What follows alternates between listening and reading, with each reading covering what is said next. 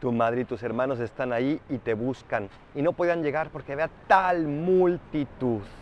El día de hoy tenemos a Jesús en cualquier sagrario y a veces no hay ni siquiera multitudes, sino ni siquiera una o dos personas. Ahí tenemos a Jesús, valorémoslo. Y valorarlo significa acudamos a Él, arrodillémonos. Ahí está el mismo Jesús de hace dos mil años, Él mismo, y quiere ser visitado. ¿Quieres ir?